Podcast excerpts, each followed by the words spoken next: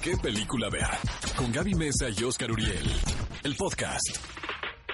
Esto es ¿Qué película ver? Un programa de Cinépolis por XFM 104.9. Amigos chilangos, si se han topado por la calle a alguien que se parece al señor Javier Bardem... Denúncielo. Denúncielo, porque sí es el señor Javier Bardem.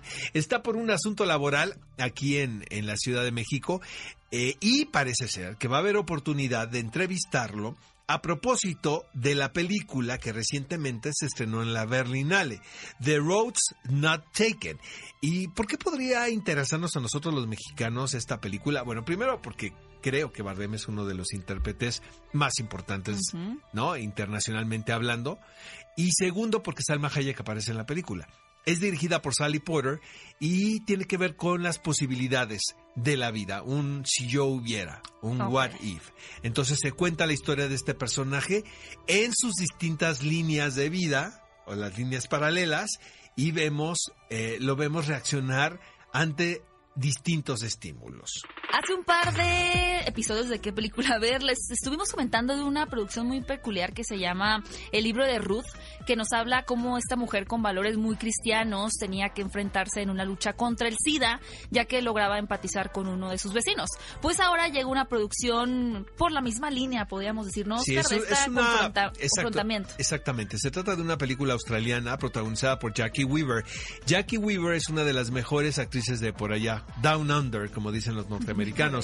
Ella participa en la nueva versión de The Grudge, donde está Demian Bichir, Ajá. ¿no? La de la para que maldición. le- el- exacto, para que la identifiquen. Y tiene que ver, amigos, con la historia basado en un caso real de una mujer, quien es una devota católica, muy conservadora, y de repente, pues le anuncian que hereda un club de transvestis.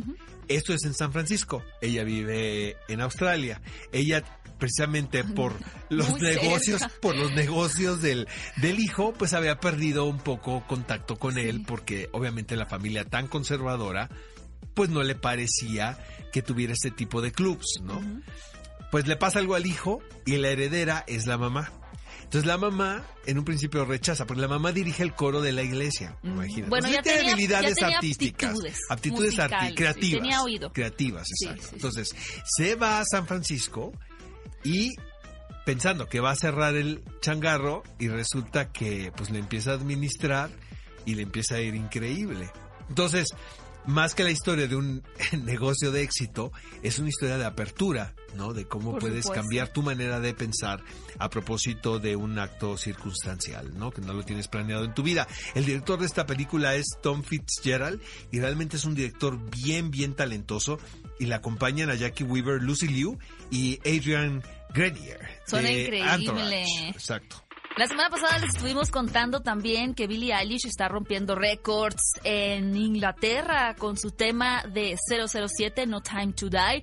Pero resulta que ahora la intérprete, con todos estos rumores de quién podría ahora tomar el manto del famoso agente 007, dio su opción. Y la verdad, no sorprende demasiado el actor que para ella sería un candidato ideal, puesto que ya formaba parte de las listas de los favoritos de muchos de nosotros y me refiero al señor Michael B. Jordan, a quien acabamos de ver en la película de Buscando Justicia o Just Mercy. La verdad, para mí, el que el agente 007 dé el paso a tener a un agente afroamericano de color es un acierto, 100%, y creo que también tal vez ahora tener una versión más joven sería bastante afortunado. Michael B. Jordan es un actor muy talentoso. Idris Elba se comentó que en algún momento podría ser también el Pero si fuera Michael B. 007. Jordan, sí sería Es como mucho otro más punto de joven. vista. Y Ajá. también creo que abarca eh, otro tipo de audiencias, Michael como B. los Jordan. orígenes. No, y también un público mucho más adolescente, porque Idris Elba es un poco más grande. Exacto. Pero creo que los dos, nosotros creemos que los dos estarían fantásticos. Amigos, hay una película de los 90 que no sé si ustedes recuerden, o sus papás, que se llama El Club de las Divorciadas. Claro. Este título reunió por primera ocasión a tres grandes, que era Goldie Hawn, Bette Midler y Diane Keaton. Las tres han hecho unas carreras impresionantes en Hollywood, algunas cantando, otras en películas, etc. Y demuestra que también el paso del tiempo, pues obviamente no deben de tener las ofertas que tenían cuando tenían 35, ¿no? 40 años. Claro. Pero, pues, ¿qué haces? Pues te inventas, ¿no? Los vehículos de lucimiento del talento de este trío y se van a reunir en una película que se titula Family Jewels o Las joyas de la familia, donde cada una de ellas interpreta a una ex esposa de un hombre que en época decembrina muere de un infarto en una tienda departamental. Entonces se reúnen ahora sí que todas las ex esposas del mismo hombre. Del mismo hombre, exactamente, en el funeral, ¿no? Y son ellas tres. Lo que se anuncia, risas garantizadas de principio a fin. ¿Estás de acuerdo? Yo estoy 100% de acuerdo. Creo que las tres tienen mucho carisma y que no solamente le hablan a una generación, sino que también al público joven lo, logran encantar. Así que suena como una gran opción. Vamos a esperar más noticias de esta producción. Amigos, queremos saber qué les parecen estas noticias. Escríbanos en las redes hashtag qué película ver con sus respectivos acentos. También está el Twitter de Gaby. Arroba Gaby Mesa 8. Mi Twitter, arroba Oscar Uriel, arroba Cinépolis también.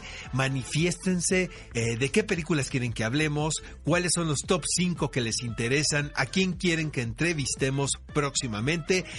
Ve a Cinépolis y utiliza el hashtag qué película ver. Escúchanos en vivo todos los sábados a las 10 de la mañana en ExaFM 104.9.